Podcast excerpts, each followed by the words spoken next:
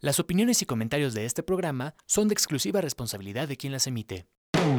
Estás escuchando Amper, una estación de la Universidad Latinoamericana.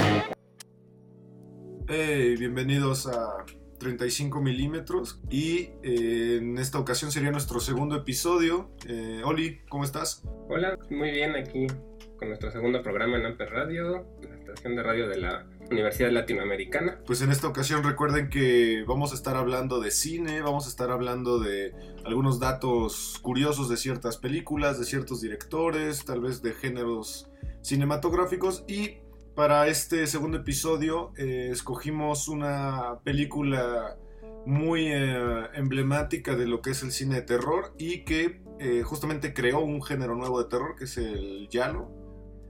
Eh, Oli, ¿nos puedes hablar un poquito sobre qué de qué película estoy hablando? Sí, bueno, esta vez escogimos hablar de Suspiria, que es una película de 1977, la original, y que tiene un remake hecho en 2018. Así es. Vamos a comparar un poquito los, los dos películas, el original con el remake. Y bueno, es una película italiana dirigida por Dario Argento, que es un director emblemático en la parte de terror, sobre todo. Y como ya comentaste, pues tiene su género el giallo, ¿no? Que es un género que, bueno, significa amarillo en italiano. Amarillo, así es. Ajá. Y que viene, tiene sus orígenes de novelas que se vendían en Italia en los puestos de periódicos, novelas de estas baratas, sobre todo de, de detectives y de este estilo de novelas policíacas. y tenían las portadas amarillas. Entonces por eso le pusieron giallo porque viene de este género de, novelas que se vendían en Italia. Sí, es, y es este interesante porque justamente Darío Argento usa, hace un uso de los colores muy, muy fuertes, muy, es muy emblemático su uso de colores, eh, sobre todo de los que mencionas tú, el amarillo, el, rojo, por ejemplo, los azules. Y, y, esta película es parte, es la primera de una trilogía de, que se llama Las Tres Madres, que comprende Suspiria, Infierno y La Madre de las, de las Lágrimas, si no me equivoco. Eh, es su, trilogía más famosona, digamos. Y bueno, tiene una característica, las dos, tanto el remake como el original, el soundtrack que es muy importante. Fue creado por una banda que se llama Goblin, italiana de rock progresivo. Rock progresivo, así es.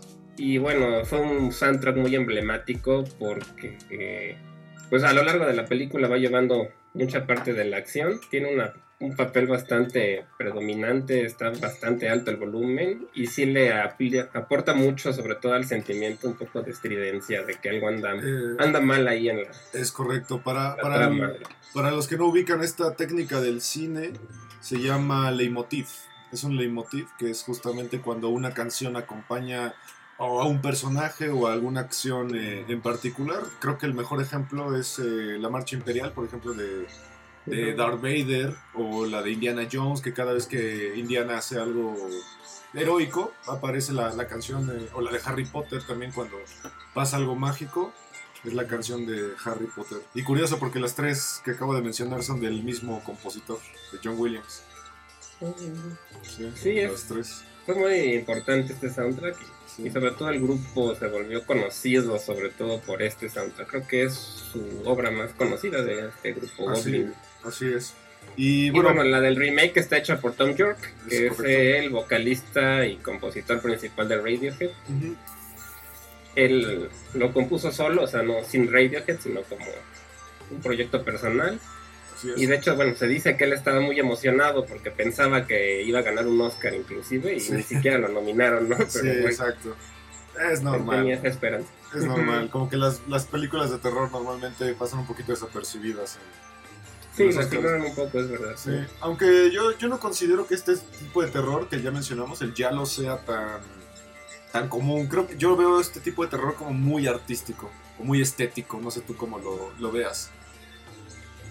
Sí, tiene pues, su característica principal, yo creo que sí es la parte estética, la imagen, cómo se graba, los, como mencionaba, los colores sobre todo, que son colores con mucha saturación, con mucho brillo, el rojo, verde, azul, son tonos muy fuertes y muy saturados. Es correcto. Y también tiene que ver con la parte dramática, o sea, las actuaciones son muy dramáticas, pueden ser tal vez muy exageradas en ciertos momentos. a veces hasta se notan un poco digamos, chafas, podría Sí. decirse. Sí, porque de hecho viene un poquito también desde la mano de todo este cine de serie B. No es tan serie B porque sí tiene buena producción. Recordemos que el cine de serie B pues es de baja producción, es cine como más con como para que el director se dé a conocer, más experimental. Pero este sí tiene cosas más, más estéticas, más elaboradas.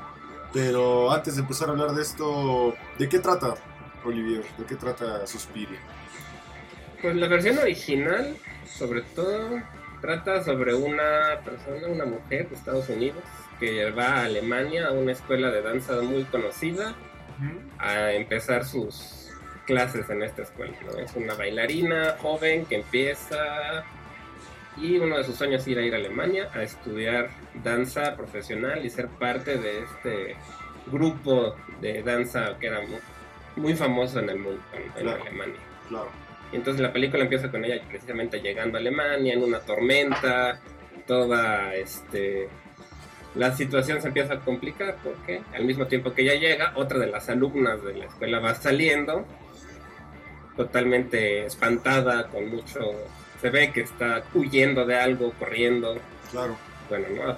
Es- terminamos viendo el asesinato de esta chica mientras la otra va llegando y así se desarrolla, ¿no?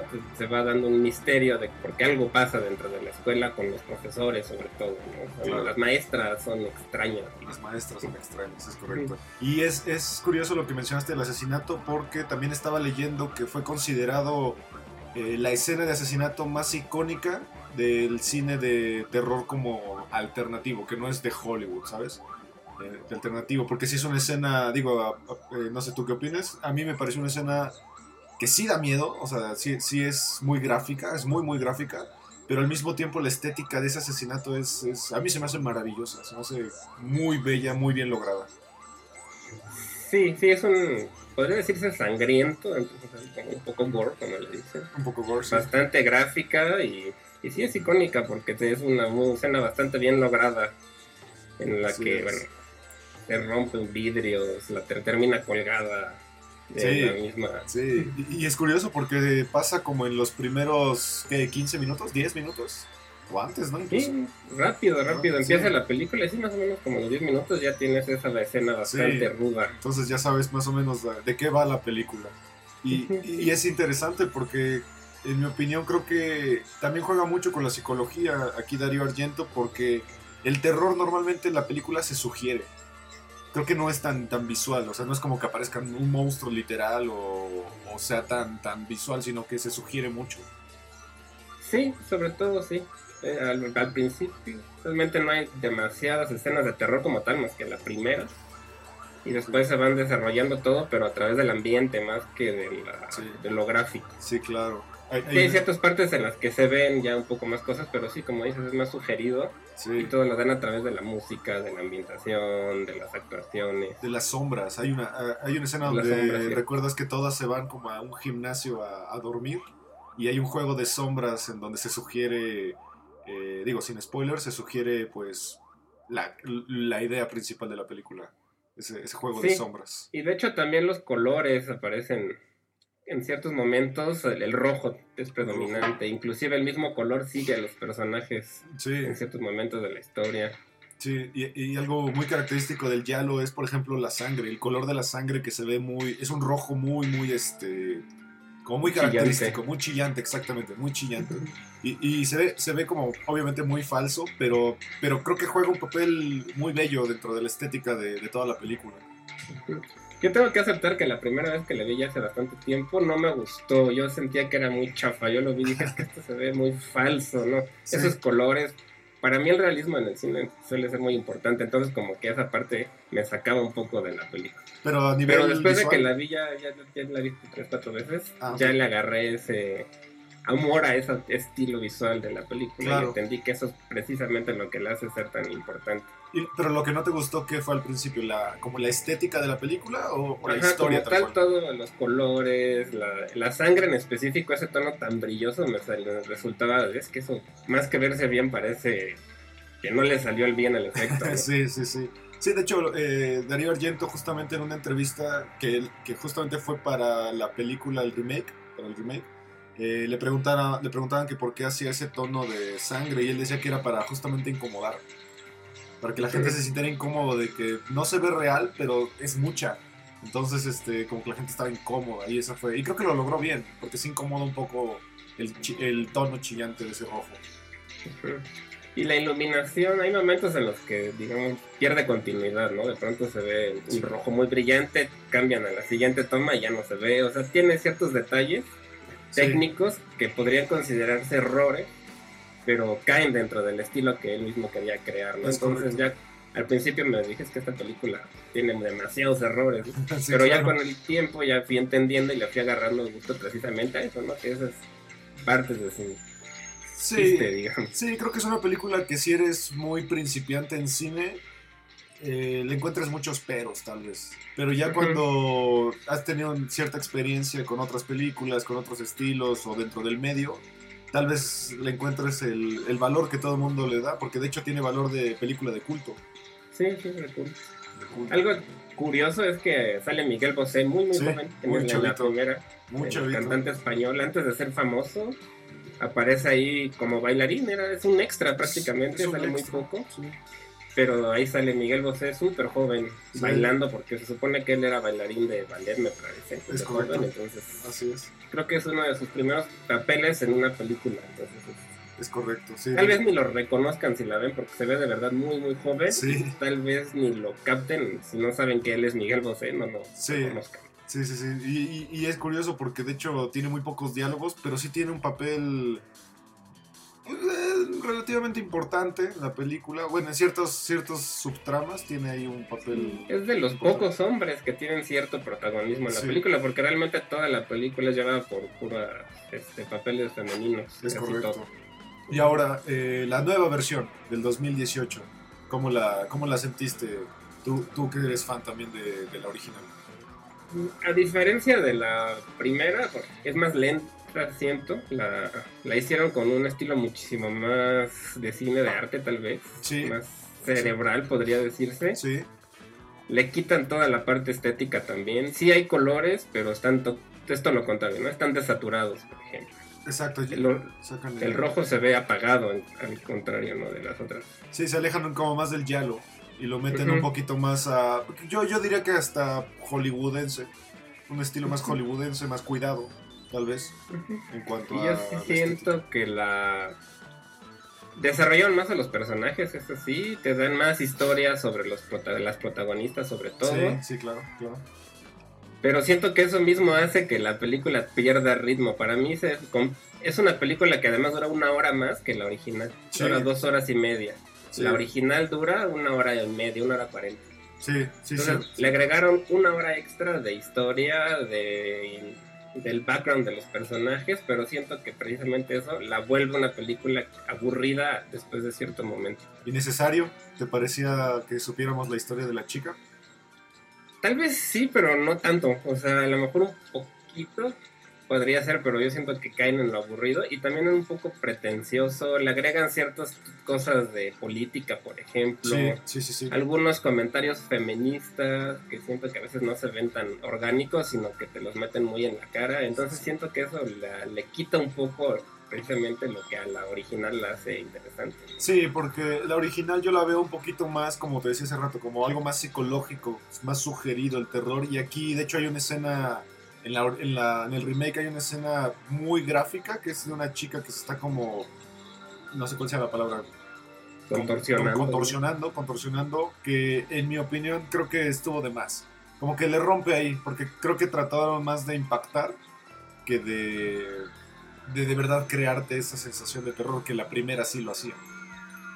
Sí, a mí de hecho esa es de las secuencias que más me gusta precisamente de la película porque se ve bien, o sea, sí, sí se... Ah, es una escena... Bien lograda. Creepy, ¿no? O sea, sí está bien lograda, sí. te da un poco, más que miedo, tal vez un poco de incomodidad porque es una escena bastante gráfica e incómoda y está bien editada porque mientras una, la protagonista baila, la otra se está muriendo en unas secuencias paralelas y se ve bastante bien, pero sí es cierto que a lo mejor fue demasiado porque no hay muchas escenas de terror en la película realmente. Sí, de hecho. Son pocas, hay creo que dos, tres secuencias que realmente podrían considerarse de terror. Y lo demás es más como un drama más común de cine artístico, tal vez. Sí, de hecho, esa escena que mencionas me, me, recuerda mucho a esta película famosa, Hereditary. hay una parte donde un chico se está como golpeando contra una banca y se está convulsionando. Me recuerdo mucho a esa parte. Eh, que para mi gusto es de otro tipo de terror, como que no, no va con Suspiria, en mi opinión. Sí, yo, yo siento que quisieron ser originales, tratando de no caer en el yalo otra vez, sino hacerlo algo nuevo y creo que la historia fue la que ellos dijeron, bueno, vamos a hacer la historia más profunda, con un poco más de mensaje. Pero siento que eso fue lo, precisamente lo que le quitó lo interesante a la película y se convierte en una película que puede ser aburrida y tal vez grotesca. Al final es bastante grotesco. Yo me acuerdo mucho cuando yo fui a verla con mi esposa al cine y una señora que estaba al lado en la secuencia final se paró y se fue y dijo, no, yo no voy a ver esas payasadas y se salió. O sea, le pareció demasiado... ¿Es gráfica? Gráfica, tal vez, sobre todo en la secuencia final. es, es, gráfica, pero creo que no tanto. Creo que es incómoda, como decías tú, es incómoda. Incómoda, grotesca, o sea, da asco, digamos. Da asco, es eso, como que da asco un poco. Sí. Entonces eso a mucha gente no le encanta. Claro. Y, ahora... Algo que me pareció interesante sale en la Tilda Swinton, que es una actriz inglesa muy famosa. Sí, Interpreta tres papeles ella. Sale como la maestra principal de la historia. Después ella misma sale como el doctor, que era el psicólogo psiquiatra. Ella misma la caracterizan como hombre y la verdad es que te la crees, o sea, no, no se nota tanto que es su, ella. Y también es en la bruja final, es ella misma. Entonces Tilda Swinton hace tres papeles, incluyendo el papel de un viejito. De un viejito, sí. Y de hecho ayer fue su cumpleaños de Tilda Swinton. Eh, me pareció eso, o sea, ella es una muy buena actriz y bueno, hizo muy buenos tres papeles dentro de la película, ¿no? Y la otra es la, de las 50 sombras de Grey, Dakota Johnson, Dakota Johnson, que lo hace bien y siento que también le dan mucho más énfasis al baile. el remake sí. el baile sí lo llevan, sí se ve como ensayan, están ensayando una pieza que se llama Volk, creo que es como pueblo, creo que significa en alemán. Es correcto. Y sí eh, baila mucho. En la Suspiria original realmente, aunque es una escuela de baile, el baile no tiene un papel muy importante. Hay Se ven de vez en cuando por ahí ensayando, pero no es algo que tenga relevancia. Y en, la, en el remake sí, y las secuencias de baile están muy bien logradas. O sea, sí, bailan bien. Es que, Se ve que practican mucho. En la original, en la original he notado que las secuencias de baile normalmente se interrumpen por la protagonista. Algo pasa con la protagonista que siempre cortan las escenas de baile cuando se está empezando a desarrollar o se siente mal la chica o hubo un incidente relacionado a la chica y, la cortan. Es verdad. Sí, la cortan bastante. Eh, ahorita estaba viendo los premios que ganó la, el, remake y no le fue tan mal. Ganó, eh, Tom York ganó algunos premios por su soundtrack, ganaron cinematografía en otros premios, banda sonora, repitió varias veces Tom York vestuario le fue también bastante bien, pero creo, creo que toda, todo el peso del remake cae en Tom York, en el soundtrack. Sí, pues es que él es un músico muy conocido, sobre todo por Radiohead, y bueno, creo que fue su primera incursión en un soundtrack de una eh, película. De una película conocida, sí, de una película conocida. Sí, porque fuera de eso nada más ganaron cosas de maquillaje, de efectos y de música. A niveles cinematográficos no le, no le fue tan bien. No. No. Y es eh, una película como que divide un poco. Hay gente que le gusta mucho y hay gente que la odia. Entonces, realmente dividió, siento yo, a los fans de la original. Claro. Unos que dicen, no está tan mal como pensé que iba a estar. Y otros dicen, no, no me gusta nada. Está mucho mejor la original. ¿A ti, en una escala del 1 al 10? La, el remake. El remake, pues está muy bien hecho, eso sí, o sea, técnicamente está muy bien hecho, está muy bien actuado, entonces por eso le pongo como un 6. Pero realmente en cuanto a remake de Suspiria, siento que perdió mucho, siento que es demasiado pretenciosa para lo que debería ser. ¿Era necesario? ¿Era necesario el remake? No, yo creo que ningún remake es realmente necesario, no, la verdad. Y aparte, es más algo comercial, yo siento. Y envejeció bien. Creo que el Suspiria, la original, envejece, bastante bien. Es una película que si ves ahorita, no se ve pantalla de esas aburridas. Se ve, se ve bastante bien. Envejeció bien, creo yo. Sí, de hecho está grabada en anamórfico, este, este formato que se hizo famoso con los westerns, que permite tener un ángulo más amplio para la cámara Se notan ciertas partes porque se distorsionan las esquinas, por ejemplo, pero le da visualmente, pues, no le pide nada a las películas de ahora en cuanto a calidad.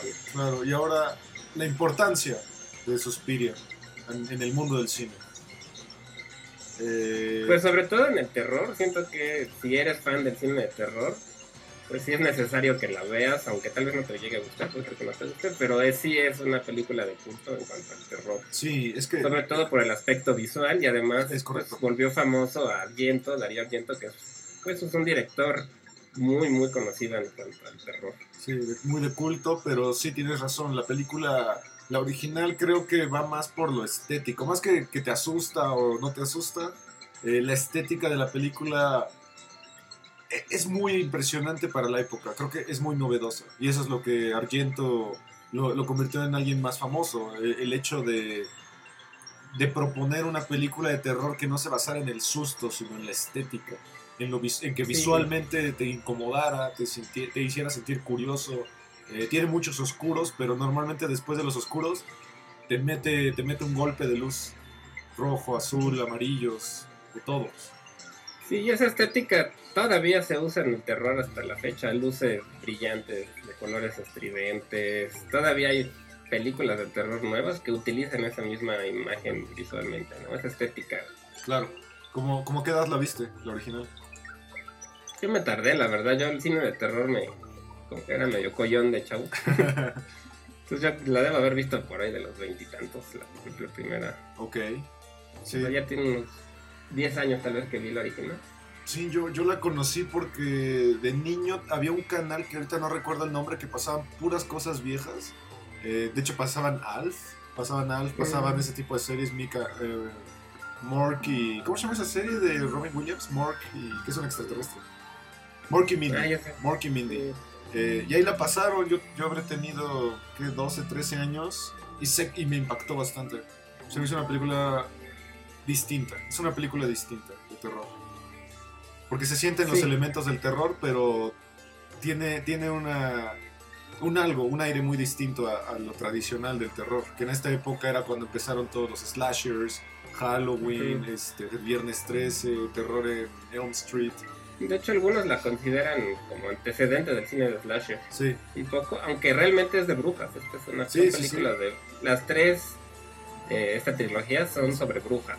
Exactamente. Realmente es un, un aquelarre, como dicen. Un aquelarre, es correcto. Eh, para, los que no saben qué, qué, es el slasher, el slasher es ese género del terror en donde hay un asesino en serie que mata generalmente adolescentes, tipo la masacre de Texas, este, Scream, eh, todo lo que es Freddy Krueger, Freddy Krueger, exactamente Halloween. Y, y sí, esta película fue como muy eh, disruptiva en ese sentido porque, como mencionamos al principio, realmente nunca ves el terror, no se ve tal cual, como que se sugiere y sabes que hay algo maligno ahí. Sí, sí, te lo dan todo ese ambiente más que otra cosa, se crea por mucho por el ambiente. Sí, porque te da la parte visual y también la música, porque también es una música que es la que están escuchando a fondo, que es muy estridente y en ciertos momentos está en primer plano, entonces la misma música te da esa sensación de incomodidad, ¿no? Sí, y, es curioso porque a mí se me ocurre que hay tres personajes no humanos en la película, que es la música, los colores y la misma escuela. Como que la escuela es un personaje porque sabes que hay algo que tiene el personaje. Y son cosas no humanas. Estaba leyendo porque es un edificio rojo, casi todo completamente rojo. Exacto. Y que es un edificio que actualmente todavía existe en Alemania, pero lo reprodujeron totalmente en un estudio. Okay. Pero el edificio ahora es de un banco y sigue existiendo toda la fachada y todo lo que sale en la película. Sí es un edificio real que todavía existe en Alemania, en Berlín. Y entonces esos colores tan chillantes que podrían parecer como creados específico para la película, realmente no, si era un edificio que ya existía y que tenía esas tonalidades. Claro, y juega, ¿no? Juega un papel importante en la escuela porque sí se siente como que está viva la, misma escuela. Eh, sí, sí, sí, es un personaje como tal también, sí, la escuela, los dormitorios donde viven las chicas. El perro, hay un perro que sale en un pedazo de la película y, juega un papel aterrador, el perro. De hecho, es una de las secuencias de terror también. Sí. El perro que era el guía de un ciego, que era el pianista de la escuela que tocaba para que bailaran ellos ahí en vivo, y era su perro Lazarillo, digamos. Lazarillo, exactamente. Y esa escena, la que están en, como en una plaza, el, el invidente está en una plaza con su perro, y es una escena que, en mi opinión, creo que es la más estresante de la película. Sí te genera un nervio Sí. de qué está pasando, porque no Sí, ves el terror.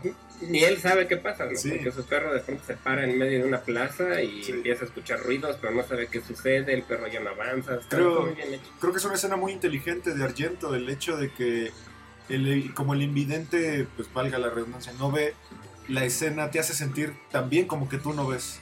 Como que sientes esa, esa alegoría, ¿no? De que eres también un, un invidente. Sí, realmente sí. Que algo, por ejemplo, la del remake, es que siento que en la primera secuencia te cuentan de qué se trata. o sea, hablan de brujas, hablan de, de la que la hablan de la bruja principal. Ajá.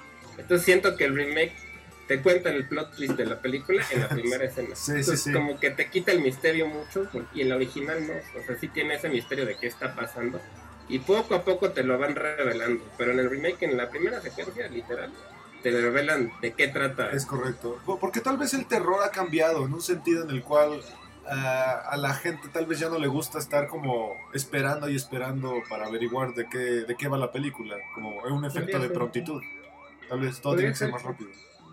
Sí. Sí, podría ser, porque es un, un estilo más moderno de terror, como decía, similar a de Hereditary o a las de... Bueno, que de hecho es el mismo director, ¿no? La otra de Sí.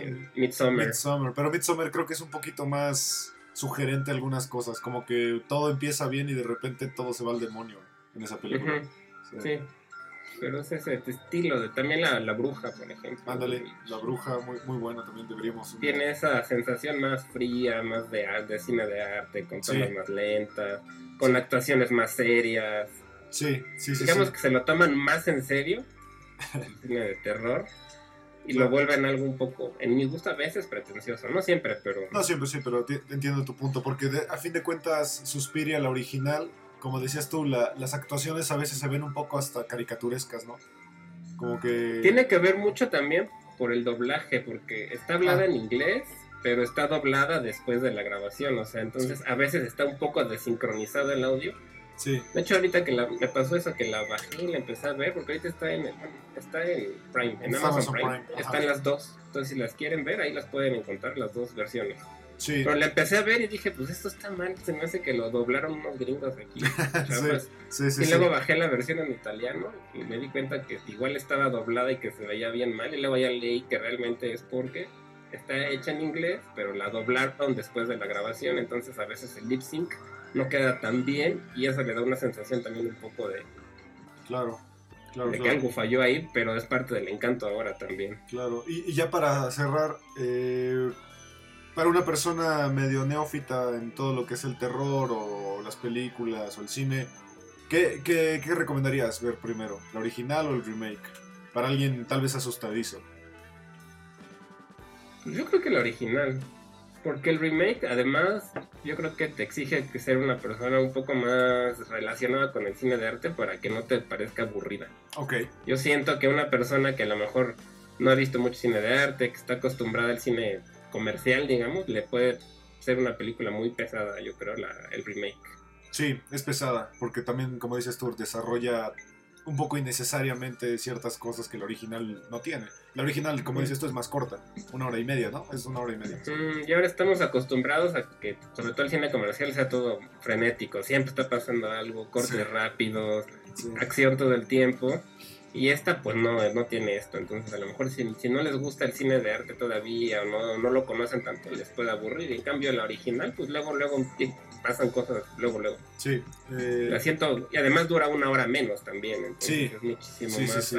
dinámica. es más ágil, exactamente. Eh, pues bueno, esta fue, fue el segundo episodio, hablamos de Suspiria, el original y el remake. Y eh, como dijo Olivier, están en Amazon Prime las dos. Eh, también an- antes de, además de ver la película, también pongan la atención a los soundtracks. El original eh, de la banda Goblin y el remake del maravilloso Tom York. Eh, Olivier, muchas gracias. Eh, nos despedimos en este segundo episodio. Eh, pongan, vayan a Amper Radio para checar el primer episodio que tenemos y los subsecuentes que eventualmente grabaremos. Chequenlos y también chequen todo el contenido que tiene la estación, que ya hay bastantes programas. Es un proyecto interesante y revisen.